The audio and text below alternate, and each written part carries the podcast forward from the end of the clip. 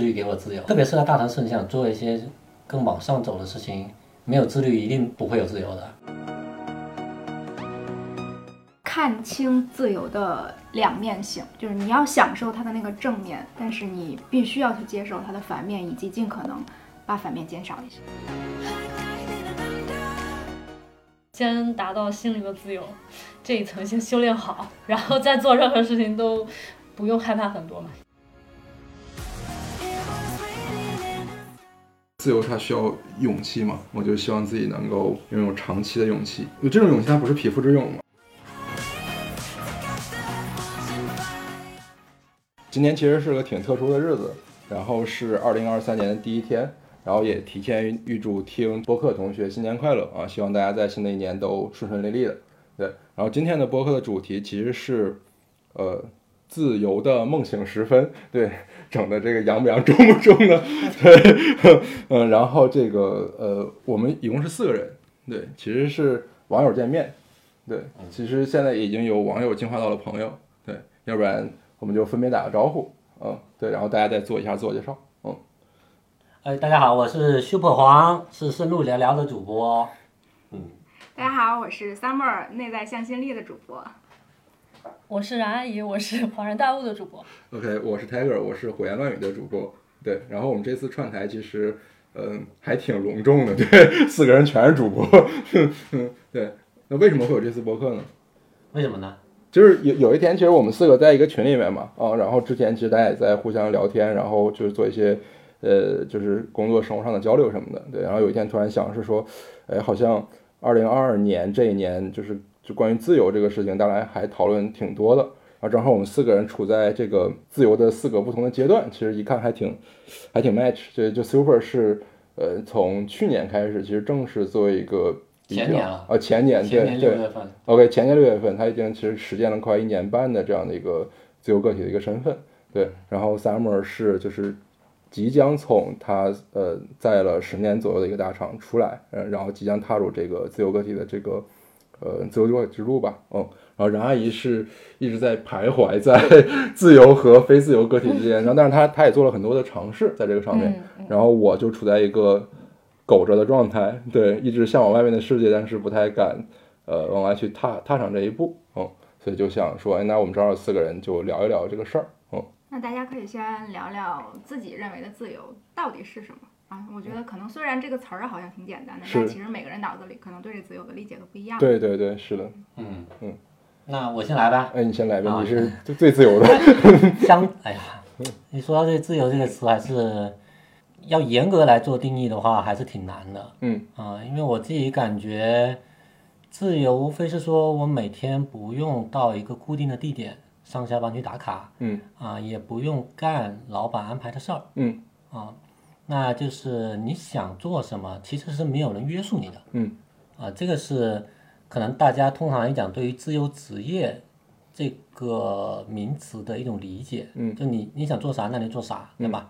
但是反过来讲呢，也挺痛苦的。嗯嗯，因为就是你不干就没人给你发钱，是这个特别可怕。嗯嗯，如果你对收入上有焦虑，那就特别可怕，它很容易陷入一种死循环。嗯，就是你会特别焦虑，说哇，这个月我没房租，啊，没没把房租挣出来，那我就没饭吃了，怎么办？是啊，那你就会急功近利的想去做一些动作，快速挣钱。嗯。啊，就是这种心态，它会不断的困惑你。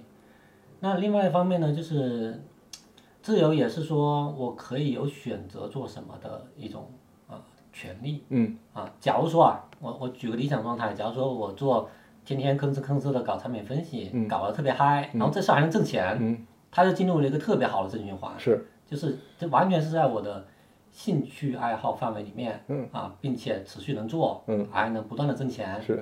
就是这个事情，我就觉得特别特别的自由，嗯，啊，所以我就理解就是，啊，自由的背后，它某种程度上又会要求你极度自律，是，啊，因为你你如果作为自由职业者，嗯，最近咱们今年一月一号嘛，啊，过去刚过去一年，很多人都会写复盘总结，啊，我今天早上刚看到刘润的总结，我就特别的吃惊，嗯，因为他去年比如说。视频号从二十万到了一百四十万的粉，啊，公众号从两百多万到三百五十万的粉，嗯。就他整个大盘起得非常快，嗯。但是呢，他付出了非常多的努力，嗯。啊，比如说他去，他十月呃做了他线下这个就是年度演讲之后，他第二天又去接着去见客户了，嗯，就是他是非常努力在付出，才能够有今天的收获，所以就是自由，它就变成了。你你到底是想要什么？因为很多人他会想，我那我就佛系，我就躺嘛，嗯对吧？我在一个小县城，我一个月有个两三千、四五千，可能我就过得不错了。但也有一些人，他为了达到他的某一种目标，他也会做很多事情，啊，然后这里面呢，有他可以选择不做的啊，比如说我看刘论他会讲，私域他是不会去单发给用户去骚扰别人，嗯他只发朋友圈，嗯等着别人来撞啊。这个是他选择的，对，但是呢，他又会必须有很多事情也要做，啊，所以我感觉自由它其实还挺一体两面的。那我现在还处在一个没有进入到一个非常好的良性循环里面的，那我可能，呃，二零二三年选择的自由是说我要非常努力的在商业系统搭建这一块花很多精力把它先跑出来，嗯，然后才能更好的长远的。去选择自己特别想干的事儿，嗯。啊，这个是我理解的自由，嗯，OK。OK，哎，那我我正好想想跟着问一个问题啊，就是其实你刚才说的是呃两种状态，一种是所谓的心灵上的，就是做自己喜欢想做的事儿的这种自由，就是你到了这种状态下你会特别的嗨。啊，其实，在这种状态下，其实你是不太在意收入的，是的，对对，但实际上现实情况是说，它还是要有一种所谓的要达到一种物质自由在先啊，才能更好的去让你追求所谓心灵的自由。你在这两种自由之间，就你在尝试这一年半的过程中，你有踩过什么大坑吗？对，就是跟你预期其实完全不太一致的这种。昨天我还回看一下全年的数据，嗯，我我发现就是就公寓内容，公寓粉丝涨得最好就是前半年嘛，嗯，前半年的时候就是我就特别开心的一直在做我想做的内容，嗯，那发现哎数据反馈特别好，那这这种良性循环又让我进一步的投入精力去做，嗯。所以我可能一年我看 B 站更新了一百四十多、一百二十多个视频，哇我觉得可能有，可能有一百个都是在前半年更的。嗯，那这个过程里面呢，你就特别开心，你就会觉得很自由，因为你都在做你想做的事儿，而且有很强的正反馈。嗯，但是呢，你在另外一方面来看呢，你会发现它并没有实现一个真正的商业的闭环。嗯，会会逼着我走入。前面我讲这种负循环，就是你发现你手头钱越来越少了，嗯，那你就得想要去挣钱，嗯嗯，然后我把精力挪到了从做内容这个我最喜欢和相对擅长的事儿，挪到了要去做产品，你就会发现这里面有很多坑，嗯，那这里面呃它是有一定的收入起来了，但是它会反过来影响你公寓里面的内容就没做那么好，对，所以这个就是你不断的，就是我自己就不断的在这两者之间徘徊，所以其实。去年下半年就整体来讲过得还是蛮挣扎的，啊，那直到当下我才会思考清楚，必须先把挣钱这个事情给搞明白了，嗯嗯嗯，啊，否则你谈不上你要做什么自由，嗯嗯，啊，就是 就是这个是挺大的一个教训，就其实是就是物质自由在先，才能更好的去追求所谓的，对你至少至少有个保障自己生活的一个系统，嗯嗯啊嗯。呃，这就是这其实我觉得跟安全感还挺直接相关的。就你刚出来的时候是安全感最强的嘛，所以你做内容就如鱼得水嘛，就做的全是也喜欢做的内容。对对对 对。但是后来其实，在安全感一点点的就就变少的时候，你才会去想说，我靠，这事儿看来不太靠谱。是，嗯嗯，是是这个问题。我我理解的自由其实特别多面。嗯，最开始其实大家讲的常规意义上的自由，其实是就是职业的自由嘛，自由职业嘛，今年不是特别流行这个嘛，包括他那个 Super 现在也做的是自由职业，然后就理解说，你要不就数字游民啊，要不就自己给自己打工啊这一类，嗯，你其实不用受一个企业对你设定的各种框框的一些限制，嗯，但是从这个开始，我又往下去想，我觉得自由它的维度其实特别多，第一个最简单的，大家可能是也是所有人最向往的是时间上的自由。就因为我们现在都非常忙嘛，就是时间是一个非常非常稀缺的一个东西，所以就每个人都希望我有更多的时间，然后休闲一下，或者享受生活，或者从现有的事情里能跳出来，然后所以就是每个人都希望自己在时间上能更多，啊，时间自由是第一个，对，然后再往下就我觉得是人身自由，就物理意义上的，就大家可能都不希望被圈定在某个地方或者某个环境里，然后就你没有没有人管你是吧？没有人看着你，没有人，甚至没有什么很多公司有打卡，你没有这种东西，你会觉得你想怎么着怎么着。那这是一种。那现在我觉得。很多的像那种销售型的或者是保险什么岗位都不是这种人身自由嘛。那再往下，我我理解，我觉得是财富自由。就我觉得这个是所有人最向往的一种自由，因为这两年不是特别流行 fair 嘛，就 fair 这个理念就是其实是大家在物质在经济基础上达到了一定程度，是最不受约束的一种呃。拥有的那种自由啊，每个人都希望自己财富自由，但是这个是反而可能是相对于大部分人普通人来说是最难的一种自由。那最后还有一层，我觉得是可能是心理上的自由。这个可能听上去稍微有一点虚，但我觉得可能，嗯，你不管是人生还是时间，呃，哪怕你财富自由，就是如果你心理上不自由，那可能还是不自由的。对，就是心理上的自由，可能跟你做什么事儿或者待在什么地方。你正在经历什么，可能都没有那么大关系。就是你在遇到各种事情之后，呃，你比较泰然处之，可能你不太受这些东西的这种干扰。那这种自由，我觉得是最高级的自由。那但这种最高级的自由，很很少有人达到啊，可能只有这种释迦牟尼啊、什么悉达多呀，反正就 这种人才能达到。但是这个可能是终极的自由。嗯，你包括其实 Super 现在，嗯，就是人身自由、时间自由，但其实还是会受很多东西的束缚，对吧？那我可能我即将实现人身自由跟时间自由，当然财富没有自由，但，呃，我觉得我肯定是也是不自由的，只不过是我没有那些所有的大家常规意义上的一些限制了，对，所以我觉得每个人可能追求自由，最后都是心理上的自由，对，这是我对自由的理解吧，嗯。那你比如说你现在准备出来，它是一种新的想要吗？算是吧，嗯嗯，对，就你想要的东西可能慢慢在发生改变。然后以前我觉得想要的东西是你还是想不停的去奔跑，然后不停的去让自己变得更厉害的，对。然后十年之后，你觉得好像你差不多还是积累了挺多东西的。然后你慢慢的，虽然你现在还会有一些想要的东西啊，人就是本来就是欲望无止境的嘛，你还想，但是呃，你想要的东西那一部分，嗯，尤其是那些可能。呃，就是外在的标签儿的部分，就是觉得它对你没有那么多重要或者有吸引力了。可能因为我现在不是到中年了吗？就你到了中年之后，你会突然醒悟一件事情，就是你的时间越来越少了，非常非常的宝贵。然后我现在就在想，是说我这么宝贵的时间，然后我越来越少的时间，我应该怎么花？我的课题会变成这个。所以如果当我的课题变成这个之后，我就发现可能。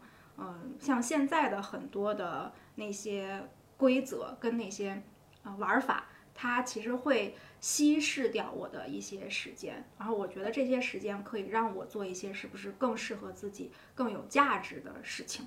嗯，因为人在这个世界上，你最后带走啥呢？肯定不是你那些外在的标签的东西，是吧？对，哎，就是有时候你会想到这些，人老就是这样。对，所以你要想说，那你希望多留下些什么？然后你从这个角度想的时候，你就觉得啊，其实走了也不可怕啊。虽然其实很多人说，你看这么光鲜的工作，你都把它抛弃了，多可惜啊，是吧？都是这么说。很多人也劝我，我非常多的同事都劝我，但我觉得还是说，呃，要去要去追求一些东西啊，可能就是更加精神层面的东西。对，就就走到了这一步吧。我我我觉得可以问你一个问题，因为之前咱们也也见过两三次嘛，然后我我也肯定也劝你说，这个环境还是要苟着啊，因为你看我自己跑那么久嘛，我感觉 也很难，就是靠个人力量完全跑出来啊。其实身边我们看到有一些好像还跑得挺不错的，但你看大环境，其实真正能跑成那样的太少了。所以就是，那我还蛮想问你一个问题，是你从有这个念头要出来，到现在即将就要出来了，你中间做了哪些动作？嗯，因为我感觉你还是有不少的准备的。嗯，哎，这是个好问题哦。嗯，其实一开始他。它就是一个像一个小裂缝，就是自由这个事儿，它其实从你从那个小裂缝有一这么光，然后照进来。其实，但你原来的世界还是非常非常牢固的，你原来世界还是照着你自己原来的那个路径在运转的。嗯，就是有一个契机，其实就是因为今年变化太多了嘛。去年是吧？二二年，对对，哎，去年年 对变化太多了，你原来非常稳固的那些体系就全部被解构了。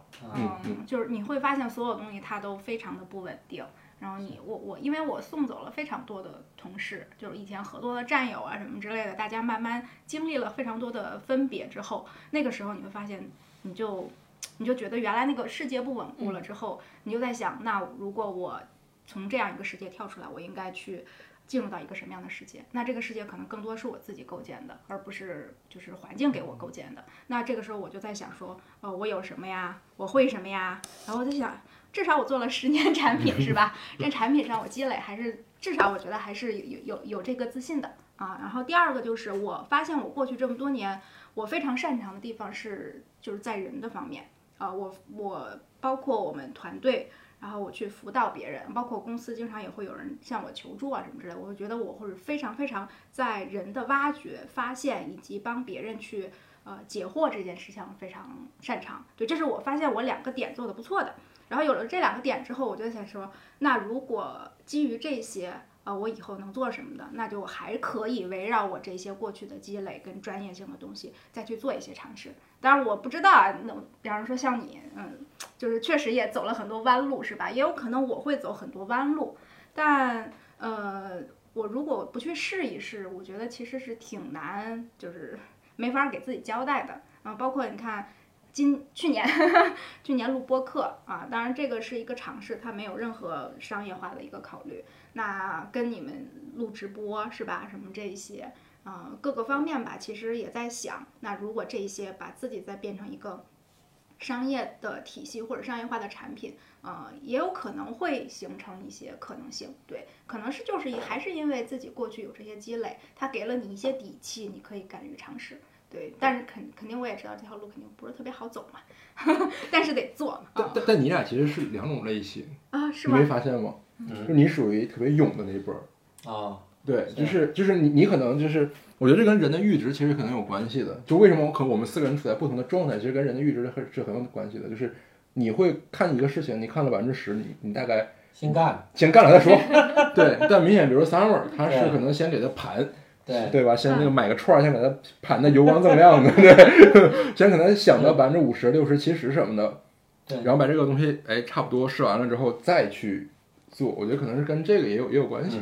嗯对我我是不太敢就是盲目赌的嗯啊、如果没有想过这些，然后没有构思过这些，我是不敢嗯这样盲目的行动的。对，但也不能说百分百 ready，不可能，那百分之百怎么可能？肯定不可能，对。你连百分之八十都 ready 都都达不到，但是我觉得有嗯百分之五十的这样一个呃底子在这儿，就可以往外卖一卖了。对，探问一下 Super 的路。不是我是看到了百分之十，百分之十，我以为我看到了百分之五十 结果出来发现我操傻逼了，非常乐观，非常乐观。我觉得。需要乐观，就是自由的时候你是很孤独的。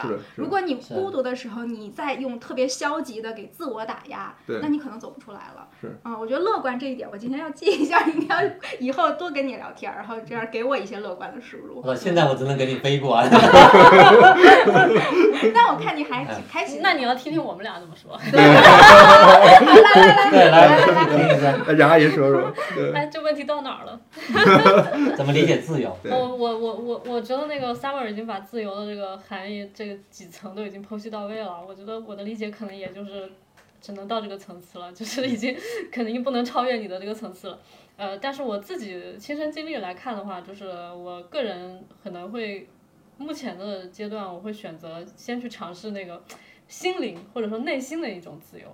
嗯，我之前看过一个电影，大家可能也看过，就是那个《心灵奇旅》嘛。《心灵奇旅》里面不是有一个情节是在那个呃，在那个星球上，就是有一个好像是一个船长吧，对吧？他可以去挽救很多那个迷失的灵魂，然后那个船长的法力好像特别高，但实际上他在现实生活中是一个站在街头，呃，就是那种呃，可能按小时付费的，让他去举那个广告牌的那种杂工或者说临时工，对。然后这个电影的这个情节就非常打动我。其实从这个里面，你你可以洞察出一个结论是，就是一个人心灵的自由程度和他在世俗世界里的地位、声望，或者说呃这个这个财富，可能没有一个必然联系。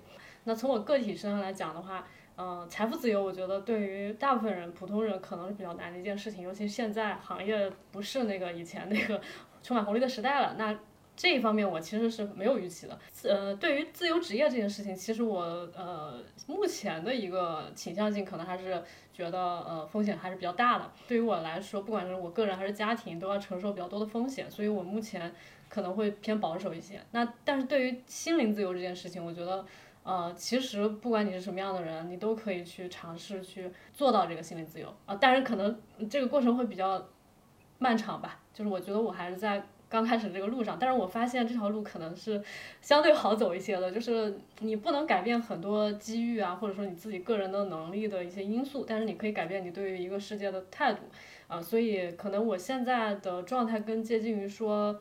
我践行心灵的自由，然后我不会去执念说，我必须在一个公司上班或者不上班，或者说我必须要自己创业，啊，或者我必须是自由职业，就这件事情对我来说好像呃没有那么大的区别，因为呃如果说大家都没有达到 财务自由的情况下，啊，咱们不管是自由职业还是创业还是那个上班，不都是为了搞钱嘛，对吧？都是要有一定的这个温饱或者说甚至小康的一个生活的标准，对吧？尤其是有房贷的人。对，所以 所以这件事情，我觉得从现实的角度来看，我还是比较倾向于心灵自由这个层次。对，啊，所以，呃，可能在这个光谱上，可能 Super 是一个呃非常乐观的冒险主义者，然后这个对吧，Summer 是相对有一定理性、更多的呃考虑的更多的情况下，最终综合判断，对吧？然后我可能是一个呃相对保守的。啊，但是我不知道 Tiger 是不是要更加保守一些，毕竟你还没有到我们这个年龄，可能还有几年的时间。对，毕竟你还是对吧？没有三十是吧？对。呃，我我其实这么看这个事儿，就是我是有一个超级感性，现在慢慢回归理性的过程。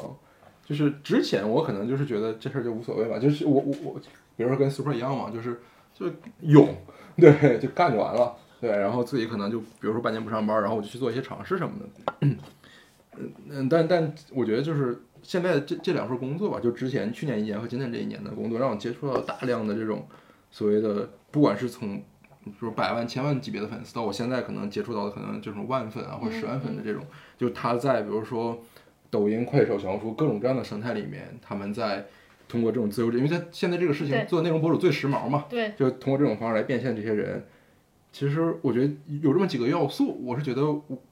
我我抛出来，大家其实可以讨论嘛。就首先第一个要素呢，就是挣到大钱的人，或者是这个就是至少达到一个你你你看上去比较满意的一个收入的层级的这些人，首先他是有有很多的积累的。嗯，对，就确实是有很多这个积累，不一定是说就是我们职场人误以为就是比如说我们在在比如说一个岗位或者一个公司或者是在某个方向上，对吧？一直上班。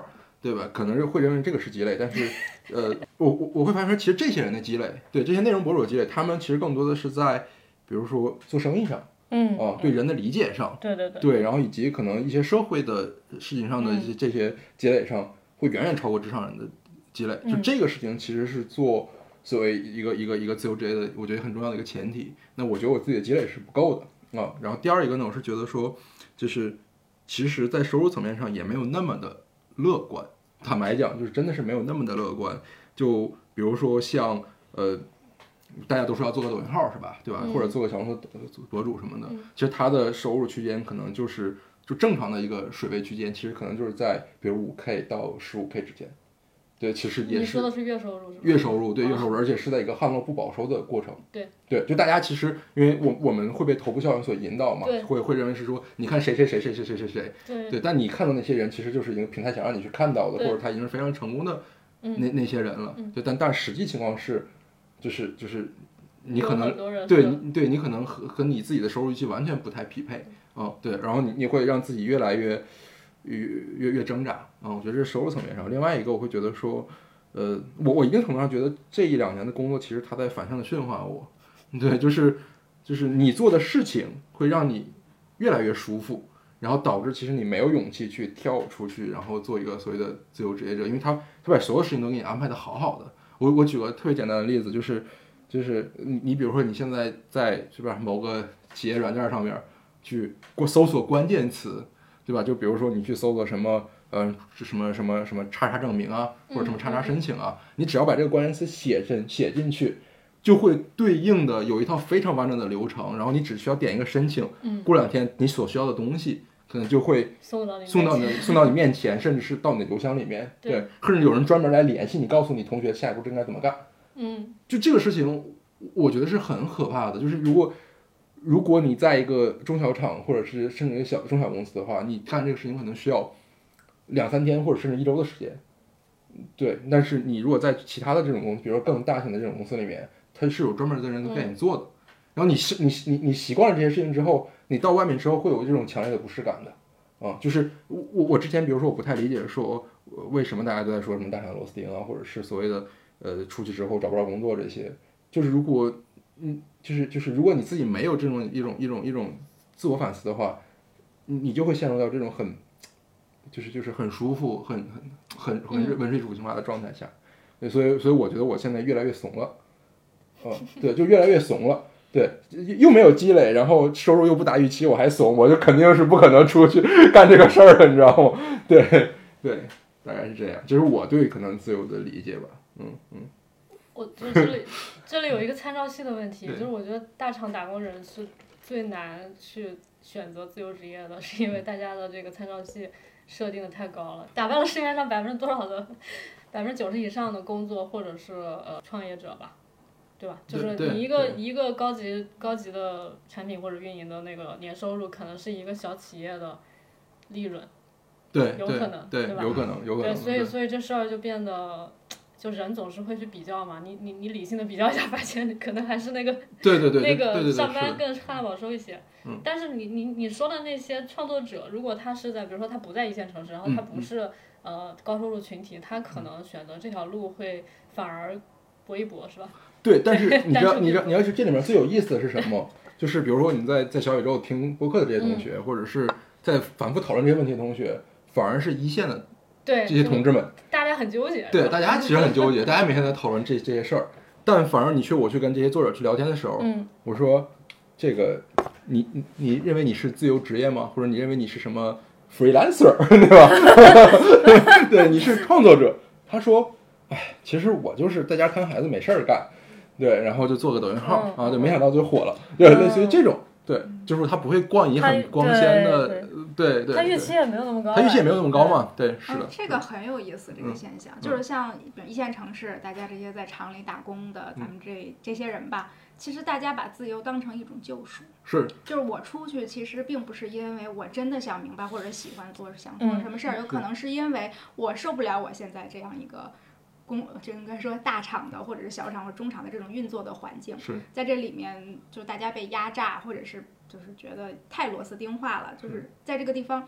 你你不喜欢这个环境，所以你要跳出来，作为一种把自由作为一种救赎。是所以你看，听这些播客啊什么的，这么多人都在谈自由职业或者出去之类的，但反而可能在嗯、呃刚刚那个谁 Tiger 说的那些人，他们其实可能本身生活上就相对于会就自由度本身就高一些对，只是说他们需要一些时间来就是做一些更加有填充度的事情，是所以才会去尝试用爱好也好，有意思或者随便我就玩一玩的心态，对对，然后再去做这个事情。可能他们做的那个事情是那样一种形式，对所以所以这两种状态的自由好像呃目的性还挺不一样的。对，所以就是其实我觉得我目前看下来，其实最挣扎的关于自由的这些讨论的人，反而是职场人。对，就是你比如说那些大 V 们，那些大 V 也从来不认为自己是自由职业者，是呃，他们认为自己我就是一做生意的小老板儿。对你过来跟我讲什么自由职业者，对吧？就是我从来也不是自由职业者，对我我做生意嘛，哦，而且所以你你你当你跟他讨论什么内容上的价值观，对吧？所谓正向的引导这些事情，他觉得我就是要做这条视频导流五百条线索，你跟我讲什么内容的价值观呢？对吧？对，嗯，也会很奇怪。他们说这个才是本质。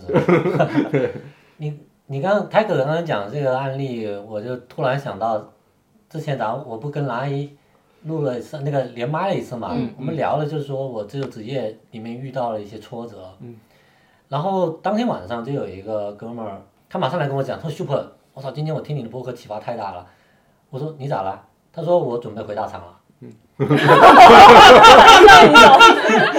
就是反向营销就非常真实，他就说就是这个事情很简单，他出来我知道他是谁了。啊，就是摸索了可能对吧几个两个月月啊，啊，发现一个问题是说，我操，我出来之后挣钱的速度远不如我在大厂的时候。对啊，对啊，何必呢？然后呢，我想干我喜欢干的事情，我觉得，呃，其实我是需要有有钱来支撑的，对那我干不了，对，对吧？那我觉得说还是老老实实去大厂回去打工，这个挣钱的效率是最高的。对，为什么不回我不回去呢？我觉得他一说这个，确实，嗯，我就知道他他们的视角是什么。对，那 Super 你呢？你现在自由职业这么久，然后你想回去吗？我我肯定不回啊，就就所以说人不一样嘛。那假设有一个嗯多少多少大的 package 给你，我现在现其实对我来讲，我觉得是这样的，就是在选择做什么的时候，哎，这个是我的自由，对吧？那在选择做什么时候，这里面第一要务是我想不想干这个事儿，因为我因为我年龄已经到这了，所以就是你你如果是比如说加入一个大体系干别人要干的事情，第一点是说我想不想干这个事儿，那这个就已经会可能直接砍掉百分之九十以上的机会了，啊，以及说我能不能干好这事儿，因为。你想这个这个问题就特别特别的明确而直接，就是别人看到的是你好的嗯两三面，但我其实我知道我有三十个面。嗯，这个事情你觉得我 OK，但是我可能我我自己知道我自己不 OK 啊，所以我我可能就会知道这个事我干不了，那我就不去。所以你看这两个事情一在前面一筛选，几乎是没有什么机会了，而且对于年龄上来讲，这个本身也是一个特别大的。啊，对，所以，所以核心还是说我还是要跑，把自己的商业闭环给跑通，我觉得这是更核心的。就一旦跑通了，我就能够知道，就是就现在我还不知道，作为一个自由职业，我想要完成我的目标，我需要做哪些东西。嗯嗯，我现在还是一个比较初级的自由职业者。嗯，那你现在有目收入目标吗？有啊，年收入达到多少你就觉得是 OK 的，是吧？我觉得先基本今年先跑到一百吧，就是税后要到一百。我觉得到这个到这个度，我基本就是说，啊、我在大面上的这个事情我能跑通了，然后我就可以开始挺高的。明年二零二四再录一期。今天我们给 Super 一起做一下 KPI 达成的 review。就是就是我知道这个系统我自己搭不起来，所以我我说我选择加入了系统，然后这个目标是我们一起定的啊，我们我们也看了一下现在的情况和别人的情况，就是它它在某种程度上有一定可能能实现啊，但是呢，呃，这里面就当然也有市场因素，也有说投入度的因素，但我们先把内因都给想明白，就是我我要全力以赴做这个事儿，嗯，啊。这个数字有点把我吓到对，了。对把我吓到了。为为什么呢？为什么呢？就是我我先问 Summer 为什么呢？如果说你在大厂里面收入，理论上来讲，假设嗯，啊、应该至少是一个 level 的。你为什么觉得这个事情就很就在大厂的话，大家都知道嘛，其实你的资历，然后你负责的事情，然后你的就是各方面吧，就是本身它其实一点一点它走到这一步，就是它的确定性其实已经到这儿。但是你出去的话，没有这些确定性了。比如我现在自己做，我我大概知道我擅长什么，我擅长产品，我擅长可能职业成长这些人才培养这些东西，但我不知道，因为在市场上这种东西特别高度不标准化。对，对它太参差了，就是这种不不标准化的市场里，你不知道你作为一个新的入局者，你到底是能够真的能不能在这个里面是是是商业的运转跟你专业的运转是不一样。我可能很专业，但是可能我在商业上我不知道这个市场是怎么玩的。如果不知道，我就不知道我怎么像。达到你那个目标，这是我我是不敢不敢想的。我其实做好了一个比较低的预期啊，我理解了。Summer 这种肯定就是已经存好了一年不挣钱的钱。对对，三年，嗯 我觉得这里面其实最核心的是说，你知不知道那个路径在？就像你看《三体》，嗯，地球人一旦知道说曲率飞船这个事情是 OK 的，他在那个节点上马上知道我应该全力的往哪个方向去干，最后干出来了。啊开放式的命题很难办。对，就是在你把你突然把你丢到一个环境里面，你不知道用什么手段才能够解决三体这个问题，你是懵的。然后云天明从三体那边拿到了个信息，告诉你 就是曲率飞船。对对我操，马上就知道，因为因为在当那个节点，它原来有很多条路，他不知道选，也不知道选，就意味着说你没有办法集中资源把那个事情给跑通。但是我在这个节点是因为我知道了大概这个路径是 OK 的，啊，啊，它可能不到一百万，那可能低一点没关系，就是当你知道这个方向肯定是基本能成的，而且有人已经跑通了，所以在这个时候你的确定性会比你不知道的时候要强很多。嗯，但怎么说呢？就是你看，比如说我我们经常干的一个事情，就是运营所谓经常干的一个事情，就是做 showcase 嘛。对，呃，你你可能看到的是 showcase，但 showcase 的存在是天时地利人和，嗯，就是大部分都是因为天时啊，其次才是地利，再后才是人和。人有很多人，嗯，对，但是那个天时真的过了那个供供需的阶段，你再进去做，可能就是小十倍。是。所以，所以这块儿你怎么去看呢？那这个事儿不可能存永远都存在这个一百万的机会嘛？这是不是要剪掉这些？真真我知道，我知道，真 实讲一下。我知道你这个问题，其实就是说那个那个那个模型到底能不能，你就一你个人就是可以吃一百万，然后对。两个人去，三个人去就是呃，对，就就这个问题，其实我我我非常清楚，就是说嗯。每个人他的模型可能是不一样的。对。啊，比如说呃某个人他达到这个模型，他是需要呃，比如说每每周的播放量是四十万，嗯，他能到这个漏斗，那就是说我来做是不是这样？那其实这个事情他跑可能三个月我就知道了，嗯嗯，我就知道了这个是我的模型是什么样的。那你到三个月的时候，其实你就知道了这个事情啊，你就是把马跑死，能不能跑出来？嗯，跑不出来我就知道了。那我我马我可以选择新的方向啊。嗯嗯嗯，就就说这个事情它是，它一定是存在这个呃不同人不一样，以及某个时段这个事情可行，下个时段不可行了。嗯。啊，但现在就是你是你你是你会我会感觉是说，不是我一个人在跑这个事儿了，嗯嗯。我我我会嗯，更乐观一些，比我原来自己想对对对，你有个系统，，OK，我去瞎逼搭搭个系统自己挣钱，然后呢 过三个月被打脸，就是我已经我已经知道不是那样了，就是这个这个逻辑这玩法，它是它是有一个比更标准化的系统的，啊，嗯就你你你像博商，嗯，那孵化我们四个人，肯定有人跑得更牛逼，比如说泰格他出来，对吧？就是对吧？就王成那个级别啊，张琪，我跑出来就是那种妈的被一个月就不见了的，就是一定是有这种情况的，啊，但你知道你进入这个系统，你的你成的概率可能会大一些，因为它它更成熟了这套东西。就相当于这个系统是你的杠杆。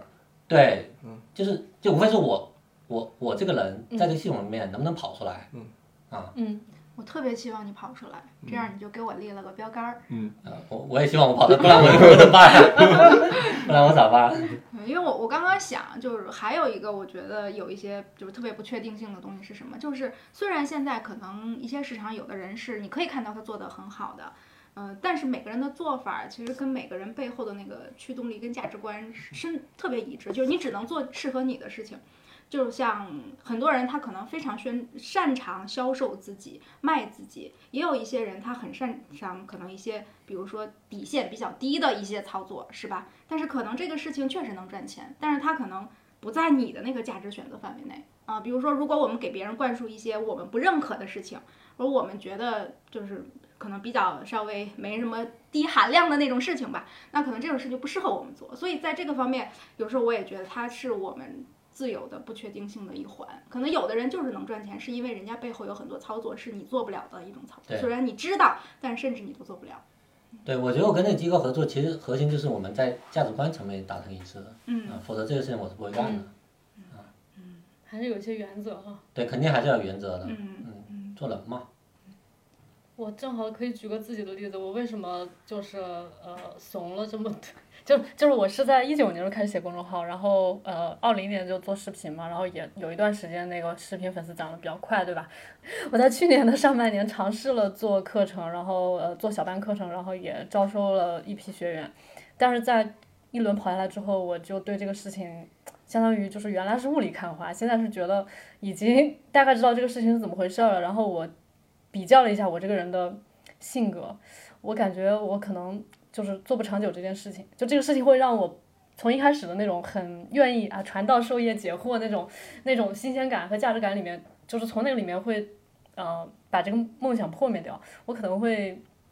发现一些事实，就是比如说，你做一个培训机构去做生意，的逻辑和你真的想当一个老师 给别人教会东西的逻辑是不一样的。那如果我是想当一个老师给别人教会东西，我发现我就做不了生意。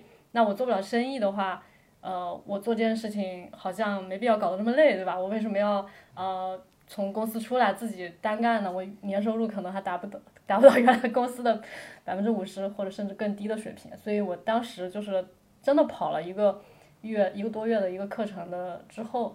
就是真的就是对这个事情有一些新的看法，哎，对，就是就有一些祛魅了。我就在反复的想这个事情有没有什么，对我来说，我到底想要的是什么？我是真的想去，呃，为了一些工作时间和地点的自由而去，呃，放弃掉原来那个稳定的收入，然后自己去开班，是吧？做课程，然后最后又发现，可能你教了半天，最后也许效果不达预期，对吧？有可能会有人吐槽你啊，或者是。呃，你发现这个东西的毛利，你你想定高的话，你心里就良心上就过不去啊之类的，就感觉我受不了。对我我我我这个道德洁癖比较严重，就是还是跟钱有仇。哦，但但是嗯，就是我我觉得阿姨说那个点其实还挺触动我的。我觉得就是刚才他说的不够缺钱，对对，还是是不够缺钱。对，就是就是你你去看哈，就是真的是所有在平台变现的这些，就拿怎么从支付费来，我最了解的这一块来说，就他们是他们本质其实真的是还是商业，嗯，还是做生意，嗯嗯嗯，就他们他们他们他们有两有两类人嘛，第一类是所以我们看到的宝妈逆袭，呃，就是这个其实在其实，在抖快其实特别常见，嗯嗯就宝妈逆袭，什么样的宝妈？当当然我我以下的言论其实就是嗯，仅仅仅是你个人的。对，第一仅是我个人，第二是比较中立的，就是在他们去选赛马类型的时候，就是比如说有有宝妈群体嘛，就是以微商为例，对啊、以微商为例，还有就是比如说平台上的什么好物分享啊，什么挂车啊这些，他们会选哪一类的画像呢？叫做单亲宝妈，就是爆发力巨强，哦，为什么？因为他要养孩子，哦，因为他要养孩子，然后呢，他的执行力，而他的听话程度都是最赞的，啊，就是他他不逼逼。啊，就是从来不像职场人一样还要问说 why，对，what what what what why how，对，就是就问这些，对，就是你要把意义给我讲清楚，我才能跟你达成共识，我才能做这个事儿。哎。单亲宝妈一概不问，就问这些事情我能不能挣钱。啊，我怎么最快挣到钱？啊？你就给他一套脚本，让他照着念。啊，然后他的执行就很强，而且他批量产出的速度很快，这是一类挣钱典型啊，他不是生意人啊，但是他的他是他是那种就是缺钱，然后又有极大的欲望去挣钱那一波，那还有一波就是底色其实就是生意人，啊，他是在完全用生意的逻辑去 run 这件事儿，所以我觉得就是其实想做自由职业者的人，就是多快的去意识到是说他在做一个，其实是在做一小摊生意，对，呃，而不是在所谓的追求心灵自由，呃，其实是是是是非常重要的，对，呃所以。当你意识到你在做生意的时候，你就会想，那比如说生意的模型是四 P，对吧？就是那一套是说你怎么去做定价，对吧？对当你面对哪些人，在什么渠道去做定价，对对吧？然后你怎么去做宣发，是这一套，对吧？而不是说像阿阳刚才说的，哎呀，本来我值五百，但是看你年轻无知，我就收你五块吧。对啊，阿姨，我就说呢，他那个客单价翻五倍没问题，就对，但他会觉得说不不不不他他，他受不了嘛？啊对对，嗯，哎，确实说明还是不够缺钱。真的是，按照你刚刚那说，那你比如说给给我们俩有什么建议吗？因为我们其实刚刚那两个可能都不是那么足够的符合，一个是做生意人的逻辑，一个是被逼到绝境的逻辑。我们两个其实没有在这两个体系内。对。那对于这种中间态，你有什么建议吗？我我觉得我挺被逼入绝境的。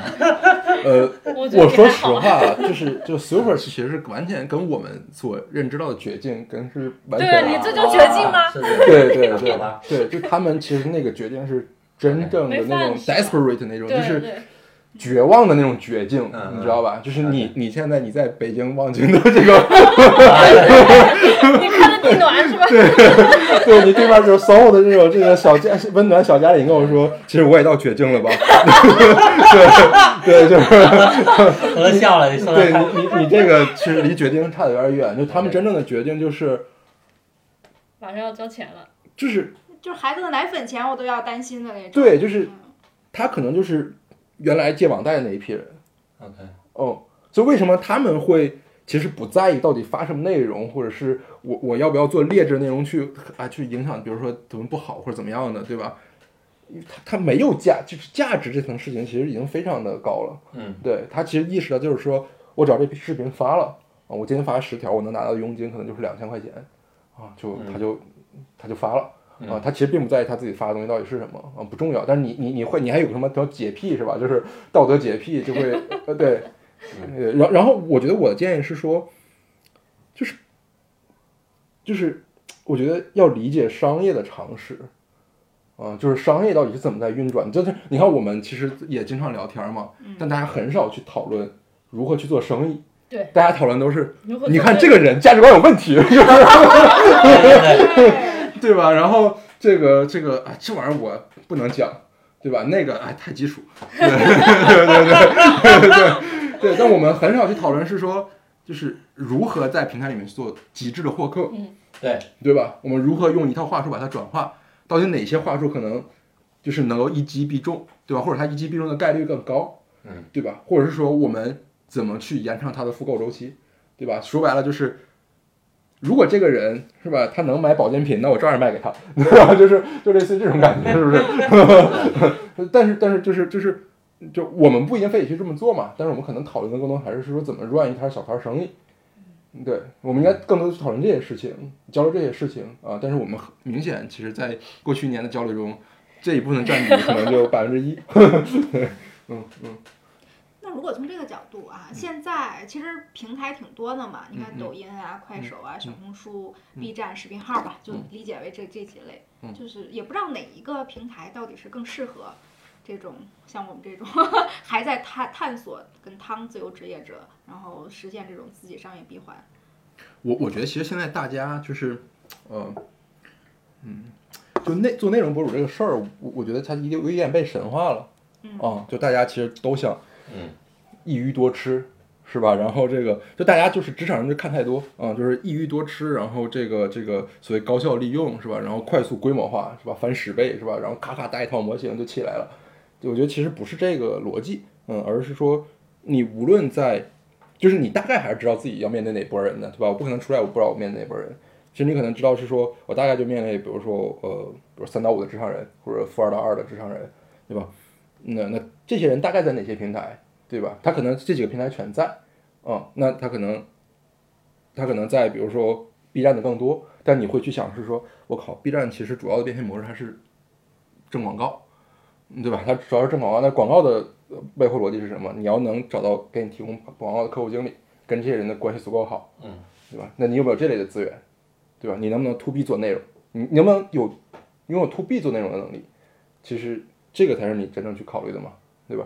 那比如说抖快，明显它是一个 to C 收购的逻辑，对吧？你你想在抖音收个星图，我觉得大概咱们这一波人其实是应该没啥，对吧？就是嗯嗯没没就是可能性会比较低吧，我觉得。那那你就看是说，那你在 to C 这上面是不是可能优先会去选择抖快，因为它的主要平台变现逻辑它是 to C 的，那那可能比如说小红书，对吧？那小红书那它可能核心现在它没有一个完整的商业闭环，其实对吧？那有 to B 的，也有在 to to C 的，对吧？那你可能就是兼着把小红书也给做了，啊，对，啊，然后这里面又会去考量是说你更擅长做图文的形式，还是更擅长做视频的形式？那明显是说先做视频到图文平台去是降维打击的，你做图文到视频平台基本是没戏的。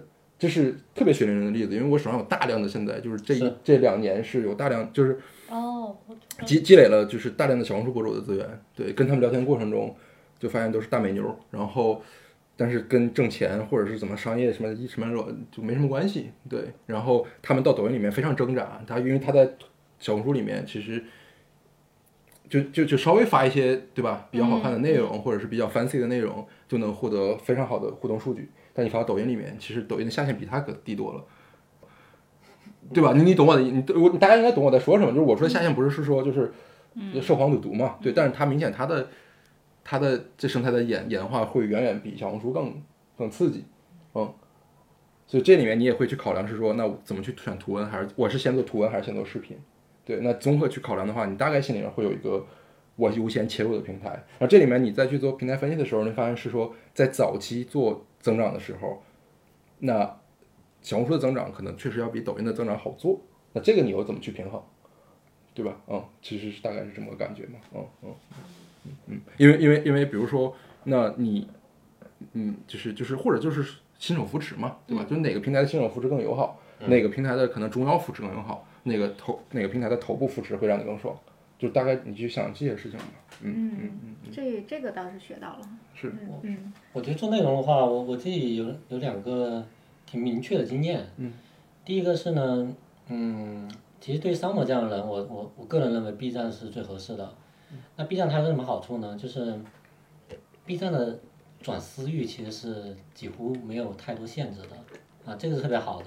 就是之前蓝阿姨一个粉丝不就是 B 站做到一万五的粉丝嘛？当他导私域能导接近一万人。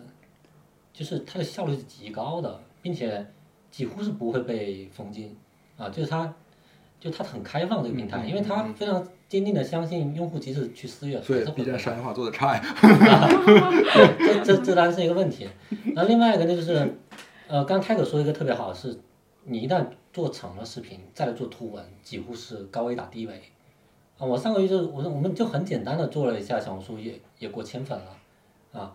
当当然我我我不说这个成绩好，而是我发现就特别容易做，就我可能一天花半个小时，我就把内容已经弄出来了啊。我可能更多想是我怎么样花更少精力，但是是小红书还是 B 站啊？这里面其实有个挺重要的选择是，关键还是在就回归到生意的本质，还是到怎么挣钱，嗯，对吧？如果你说 to 挣 to B 的钱哦，那是另外一套玩法，但如果想 to 挣 to C，通常来讲还是要。呃，B 站和小红书来讲，就是要导私域嘛。啊，导私域来讲，那我，呃，最近我也在看生财的一些课程啊，就他可能更多倾向是说，小红书现在当前阶段就适合资料引流，多起号，根本不管你妈任何那个号的长大的，直接导流，暴力用资料来钩作为钩子来引流，他们的逻辑就是。先把用户全导私域，我慢慢转，啊，那你你如果是认可这样玩法，那你就对吧？就按照这个规则来。那否则的话，嗯，我觉得比较合理的路径是说，你小红书和 B 站都发，然后呢，我这里反正去年年初在 B 站起来很快，是因为确实 B 站有扶持，他的扶持是说我其实之前也在上面发，但是没人屌我，但是后来他发现我在小红书有五千粉了。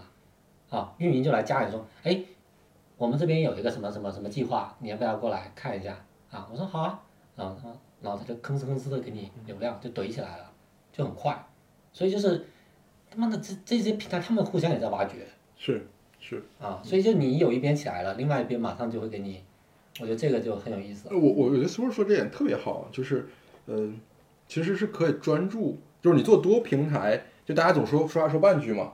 大家总让你多平台分发，对吧？结果你发现多平台分发都都做的很差，就是 对。但其实是应该你有一个主平台的，对对对。你甚至是说，如果你能你能锚定说这个主平台你一定能做起来，其实其他平台做不做都无所谓的。你把这个主平台，就因为其实平这种内容平台最缺的是什么？是创作者的供给，因为创作者才是真正的这个搬运这个这个送水工嘛，对他每天不停的生产水，才有人过来喝嘛，对。那你如果小红书做的特别好。那没准抖快的人会来挖你，那实际情况也是这样的，对吧？那你 B 站做的特别好，那比如说抖音，不是西瓜，可能也会来挖你。其实是是一一个一个一个原理，对。但如果你真的是每个都没有到达他挖你的那个极极限的话，那你真的只能每天做的一个事情就是多平台分发，但是你的动作其实其实是无效动作嘛，嗯嗯嗯。今天我们聊的东西好值钱啊，全部都是要不就实干出来的，要不就从业者内行人的 资深的内部建议。踩坑建议。对。那那 Tiger，你有想过有一天你会出来自由？就虽然你现在是苟着的。唉，我觉得这个其实挺，就是我觉得刚才可能提到积累这个话题嘛，我觉得为啥就是所谓互联网那些人天天的焦虑的不行，然后每天都想个七七八八有的没的的。就是因为这个职业，就是你说运营这事儿，对吧？说做产品这事儿，是吧？如果你不能接触更多的行业，对吧？你到了五家之后，你不能接触更多的行业，你只在一个行业去做，那其实你所谓技能上的成长，可能也就就那些嘛，对吧？然后，呃，关于行业的理解，可能很很快也陷入到一个瓶颈，对吧？然后你直接也不能一直往上走，对吧？你也不能一直往上蹦嘛，啊，你蹦它其实是需要运气和一定的你自己的，对吧？技巧的。那这个事情就变成是说，三十五岁或者四十岁，你必须要出来，啊，它成为一个必选项，就是它不像是说，你做医生、做律师、做这些，对吧？你确实是越做越值钱嘛，因为你你经历的病人就是越来越多啊，你最后就庖丁解牛，一看就知道他有啥问题，然后你自己的这个有的没的灰色或者白色的收入也会越来越多，对吧？他就是一个正常的，而且他他他越到四十五岁到五十岁之后，他的那个他的那个钱就是指数级的往上走嘛。但你见过哪个运营？至少比如现在我们这些前辈们，对吧？在前面趟的这些前辈们，你见过他们收入有指数级增长吗？没有嘛，就其实都是指数级稳定。对对，所以就是就是，就你你必须要考虑说，那你到了这个年龄的时候，你要咋办嘛？对，那其实我觉得它不是一个我想不想的问题，是我必须要必须要出来，对你主动或者被动的，对。才二十多岁就已经想到自己三十五岁的时候了。我现在可多了这种哦，就是还在职场，可能刚入职场没几年就开始，哇，我听我老听说那个三十五岁危机。不是不是不是，我我我我觉得其实不是，就是大家其实也不是天天生就愿意天天焦虑的嘛，嗯，肯定还是因为就是就是他很意识到自己是空的，啊，他其实是意识到自己是空的，就是人。在安全的时候，其实是不会想这些问题的，就是因为你每天处在一种不安全过程中。我就刚才比如说咱们去说的这个点嘛，就是因为外部环境的结构导致他在里面觉得不安全了，所以他他就想说，那 OK，既然不安全，我就建一个安全的巢嘛。对，那安全的巢由我自己来建就好了。其实就是这么个逻辑嘛。嗯嗯，你如果在大山里面一直觉得很安全，他妈二十年不不踩我，我我疯我疯了嘛，对吧？我写什么公众号，做什么博客，对吧？做什么小红书？对我天天哪有那么多话跟你们说，根本不想理你们。对，嗯。今年确实看到非常多的资深的人，运营啊、产品啊，是吧？什么之类的都出来了。就是大家可能都觉得见见顶了，至少就不光是不安全的问题，就是你自己的空间已经没有了，不管是个人的变化的空间，还是说所谓的这些标签性的空间都没有了。那这样的话，大家就寻求。还那不如尝试一点新的事情。是，嗯，就是新的事情就意味着新的可能性嘛。对。哎，我觉得老黄倒是讲，就他他老讲这个 IP 这个词，不是什么商业个体是吧？嗯。哎，我觉得他说的，其实在某种程度上是有有意思的。嗯。就是说，你别想你这趟事儿特别大，就是一个几十万的一年收入就 OK 了呀。对。对吧？那你就把这个事情好好的给他给弄出来，啊！但是原来我们的逻辑是说。你你看那些抖快里面那些知识变现的博主，哇，一年上千万，那工作室对吧？那我们好多人都想去够那个目标，但是那种 现在越来越觉得还是很难达到。嗯，我说实话，就是这个事儿其实特别 trick，就是，哼，你越够这个目标，那些人就会挣的越多。哦，对，越多人学他们，那些人挣的就会越多。因为在平台里面是有巨强的马太效应的，嗯嗯，就是，呃，其实我觉得，呃，运营就是有一部分运营其实在做，比如说腰尾部扶持，对吧？或者是甚至是更下面的一层的扶持的人，有专门的运营在做这个事情，是为什么？就是为了抵抗马太效应。但是马太效应是很难抵抗，因为就是自然底非常底层的规律嘛，嗯，你卖高价课，对吧？就是你你再天花乱坠，就跟你买买买去买鞋一样嘛。对吧？你最后可能看了一圈之后，你还是进了 Nike 店，对，因为因为尽管很多人骂他说 Nike 的鞋子质量有问题，对吧？Nike 今年不如已经去年了，对吧？怎么怎么着的，但他必然还是所有大牌里面最有保障的，啊，就是他这个这这个头部的老师或者这个头部的这些这些创作者啊，他是已经有了一层奇奇怪怪的背背书的啊，或者七七八八的背书吧，啊，有了一层背书。那我可能我选的还是会去从他去从他那儿下单，从你这儿听课，从他那儿下单，你说这事惨不惨？嗯嗯，这很惨的其实，嗯。我觉得现在的头部内容平台造成的这种头部效应，其实它有非常多的假象，就感觉好像很多东西都很容易，很容易，对，好像我教给你一套什么方法论，什么私域方法论、赚钱方法论，然后或者是什么，你就能快速的去就是成为自己的，你也能这样。但其实大家都知道结果不是这样，就是它那种假象是是个造梦，所以就是大家会逐逐梦的这种方式，然后就去追求这些东西，就造成这些人确实他就越来越膨胀，但其实，嗯。哎，我觉得这个就是这种结果并不是特别好，就包括很多 B 站上有很多人说会说我什么今年有多少收入晒收入什么之类，我觉得它给很多的年轻人造成一种非很很不好的一种方式，就是大家只要入局，大家也能像他们一样，但其实不是。我觉得现在说实话，那种流量红利那些头部的，呃 UP 主啊，或者是内容创作者，他们都已经吃的差不多了，就基本上不太可能新来的人能够有有那样的一个结果了。你再努力再有才华也挺难的，对，就是你只能可能顶多做到可能就是中游就差不多了，对，就就你说入局，妈的入是什么局？入是他们的局。嗯嗯就是我们讲的自由，你看我们聊到现在全都是创作者，嗯，好像只有这么一条路。对，我觉得这个还是挺挺可怕，就它会一定会意味着越来越卷。是，嗯，啊。就最典型的是说，你看小红书那么多博主，那开始广告接不到了，嗯，啊，因为一发个广告，我操，几百个人，报价就便宜了嘛，是吧？对，这个时候它就一定会出现，对吧？对很哎，对，很激烈。这也是我想问的。就你看，全民小红书，有可能全民抖音啊，B 站门槛稍微高一点点对。但是当这种所有人都进去，跟股市一样嘛，所有人都进去了的时候，可能就意味着其实没什么机会了。嗯那这个时候，后来者，比方说以后你们这些想自由的人吧，嗯怎么办？嗯，呃，坦白讲，我觉得挺确实挺难的。嗯，我觉得确实挺难的，就是，嗯，就大家都在讲什么做差异化定位，对吧？然后差异化的这个内容，对吧？哪有那么多差异化内容定位啊，对吧？就其实是，对，就是从平台视角来看，就是爱谁谁，对，自然会就是它是它必就是变成生态嘛，对，它其实就是自然会有新东西长出来。对，它有主动加被动嘛，就是从平台视角去看的话，这就是，呃，自然每个双月都会有一些新的东西长出来，把它变成一个让你们看到的东西，然后你们去学就完了，嗯。但对于个人创作者来说，落实到自己个体来说，其实就会特别的挣扎，嗯嗯，就我觉得我现在也没有想到一个，嗯，对，特别好的，就是就是你怎么说我进到一个平台里面就能快速成长起来？没有，嗯，有了我肯定去卖课了，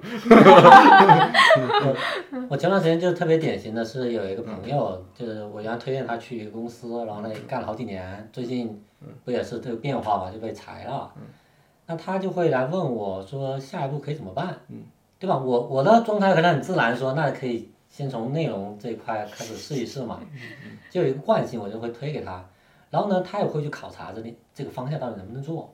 然后他比如说他就去，嗯，他不光问我，他可能还问了一些，比如说在抖音上面可能百万的粉丝，他就去别人一聊，发现哎，别人也在裁员，嗯，别人的生意越来越不好了，他马上就会判断说，我操，这个事儿我本来原来又没做过内容，对吧？然后现在这个内容这么卷，这么难做，那这个事情我别做了，我去看一看能不能开实体店，啊，他就会开始，他都会很容易的出现这种选择，啊，就这这肯定某种程度上也说明，咱们老说创作者这个事儿，确实他也越来越难做了。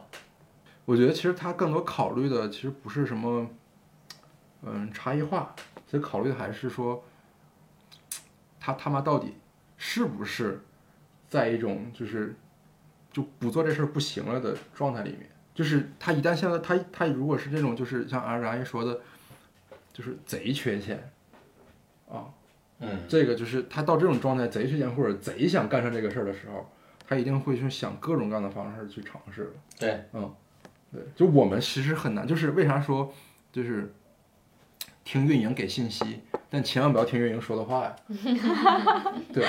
因为运营的信息确实很有价值，运营信息，因为他他每天见到大量的人，得到各种信息，然后这些人又最擅长干的一个事情就是做抽象，然后跟你讲，对吧？给你上价值，这是他最擅长的。但运营不能告诉你咋干，因为运营如果知道怎么干，他为什么他不去干呢？他让你去干呢？所以他给你信息，你去判断是说他说这个信息到底有没有价值。如果有价值，你就按照他这个信息进行消化之后去干就好了。但如果运营说 A、B、C，你一定要按照 A 的方式去做，大概率 A 其实已经是一种过时的玩法了。嗯因为它哎，因为这个玩法不是运营造出来的，是运营看了，比如冉阿姨做了抽象出来一套方法论，然后让 Summer 去做，但这个威力已经减了十倍了。对，但是他从冉阿姨那儿得到的信息是你没有渠道能拿到的。确实没有逼到绝境上。我对对就跟我老哥有段时间就天天发那个股市涨了，一天涨了几千块钱，嗯挣了几千块钱，说哇这么爽，我我我我上啥班呀？是。然后过段时间发现不说话了。对，嗯，而而且我我觉得对于职场人来说，都说去，比如说刚才说的是有一套赚钱方法论，对吧？我越来越觉得最难的就是，你真的是意识到你在做赚钱的事儿，你在做生意，嗯，是，嗯就是你其实你看你自己跑了一年，对。你可能前一年也认为自己是个内容创作者，对，你出去跟别人发起课的时候说，B 站啊，四万粉啊，这个你看啊，小红书有有艺人来找我了，对，对。就是你是一个以一个运营创作者，就是内容创作者自居的，对，嗯。但是你一旦变成一个做生意的人，你肯定不会说这些了，你是会说 B 站用了个他妈法儿，一下子引流了一千多个，现在是是啊，然，后转化了他妈五百个，你看我牛不牛逼？对，哎，这个转变还是确实是特别特别关键的。嗯但是我觉得还是那么简单一句话，就是你没意识到就是没意识到。对，没意识到就是没意识到啊，你就就你你如果提前知道了，它并不意味着你不会掉进那个坑里，是只是说你有可能在坑里的时候，你在哪一天突然觉得，哎，我怎么在坑里了？它是有可能让你呃更快一些爬出来的啊。但是呃，我觉得这个 summer 就特别能够提前预防一下，这个还是蛮关键一个信息的。今天我们的聊天简直太值了，价值价值十万的一次聊天儿是吧？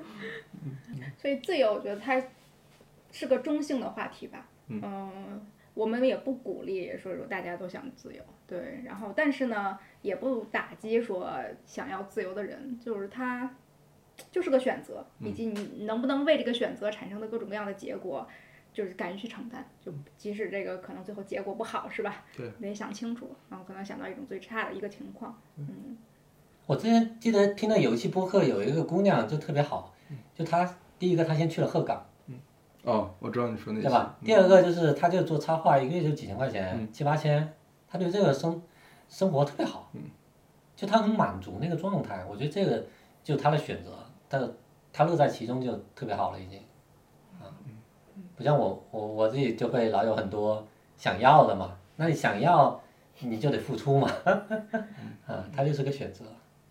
就当我们聊自由的时候，其实是并不是在聊自由本身，在聊欲望嘛。对，嗯，欲望。对，在聊欲望嘛。嗯嗯，哎，对，自由也是一种欲望啊，对而且是一个特别奢侈的欲望。对，这个饼可老大。我我有时候会想啊，就是同同样，比如说再回到一三年，一三年呃，一三年，啊，对就就你会发现，这个十年其实我们还是经历了，或者是见到了很多，就是就是就是神话，或者是啊，对，就自由个体的这种事情的，对，就它正好在媒体在在在极尽扩张的时代，然后正好也在在在互联网、移动互联网起来的这个时代下面，对，就它确实是，你你你会你会觉得自己有一种可能性，嗯，对，就是就是你你会假设是说，假设我我当时怎么怎么怎么样，对，就是就是，然后到现在，你觉得你是有一种可能性没有被践行的，这个天时地利人和吧，我觉得天时特别重要。嗯，就是刚刚 Tiger 说的，一三年往后，就是我觉得就是这十年，就是你浪潮就一直往上涨嘛，就所有人乘上这个浪潮的人，就是占了天时。对地利就是稍微你可能做一下能够上涨的事情，你就占了地利。人和就是能力还可以，是吧？对不至于特别拉垮对，有可能你就什么了。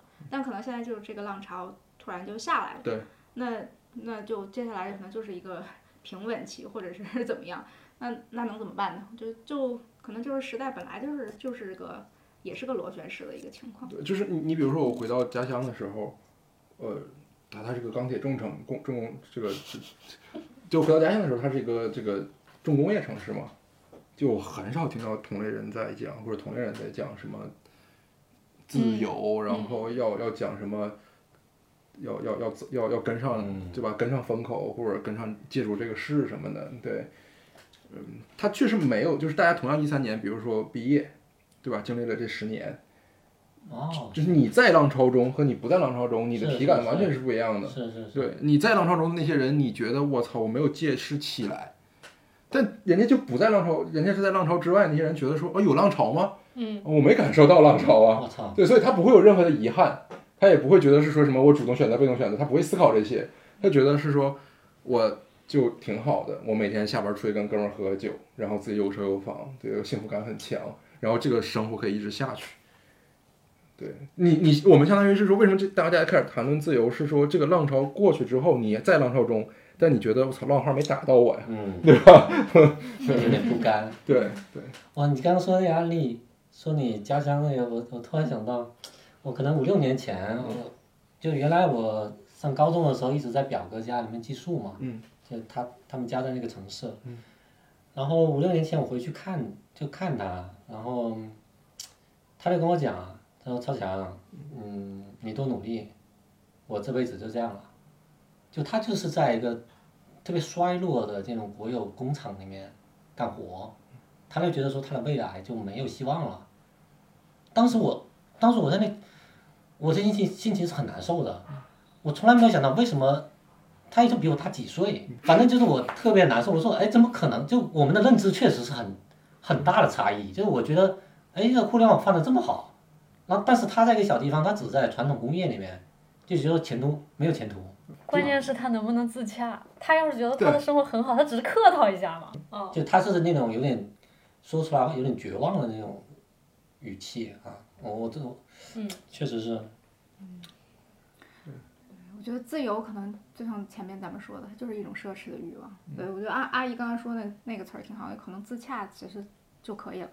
嗯，就如果你放在，就是未来可能这么多年里，有可能我们也不知道会是什么走向，但是如果真的想过得稍微的舒适一点的话，可能自洽是一种最好的选择吧。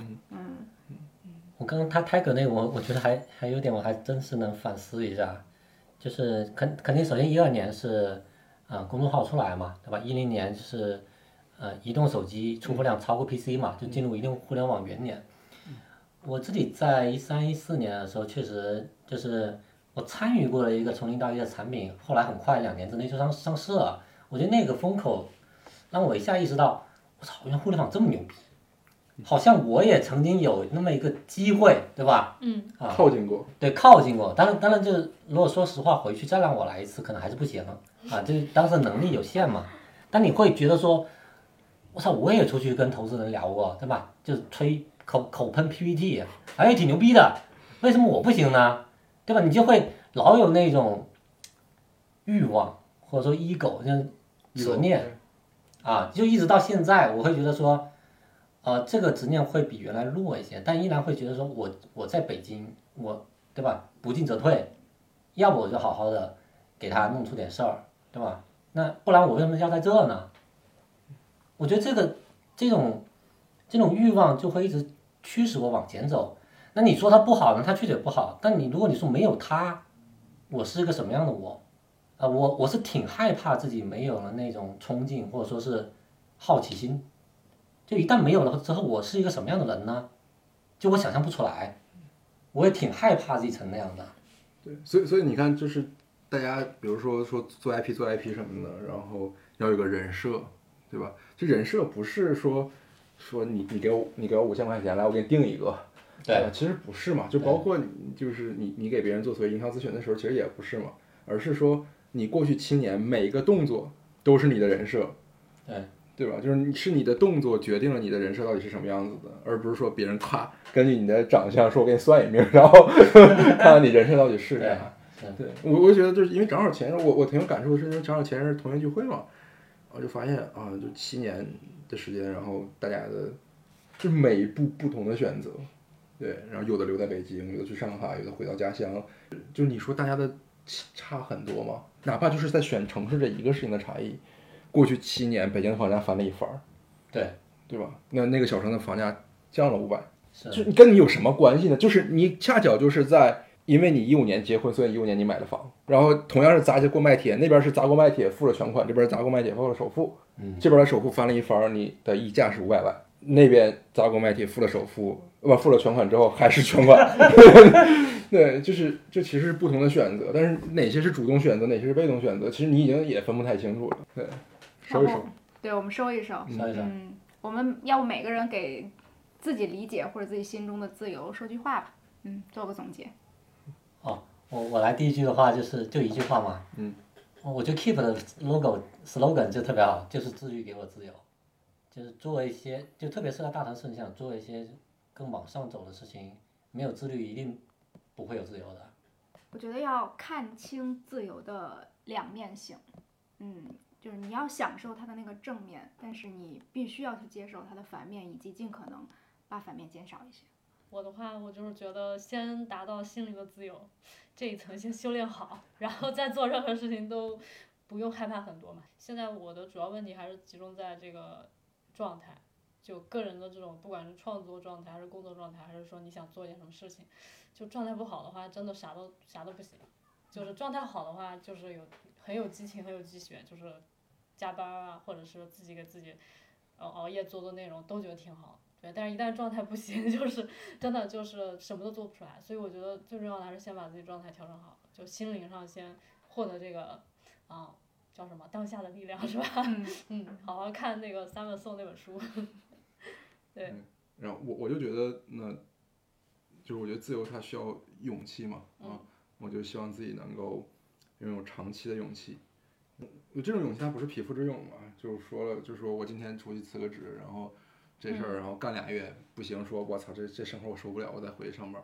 对，我觉得不是，其实是说你把这个事情其实已经大概想清楚了，嗯，准备好了，然后当你用了这个勇气之后，你过程中无论遇到什么样的困难，啊，你都能坚定的说把这条路一直走下去，啊，而不是变成一种，而把自由变成了一种逃避，对，就是不爽，自由，不爽，自由，对，嗯，行，好，嗯嗯，好，感谢大家听我们感谢大家，聊这么久。新年快乐，大新年快乐，嗯。好，拜。拜拜。拜拜。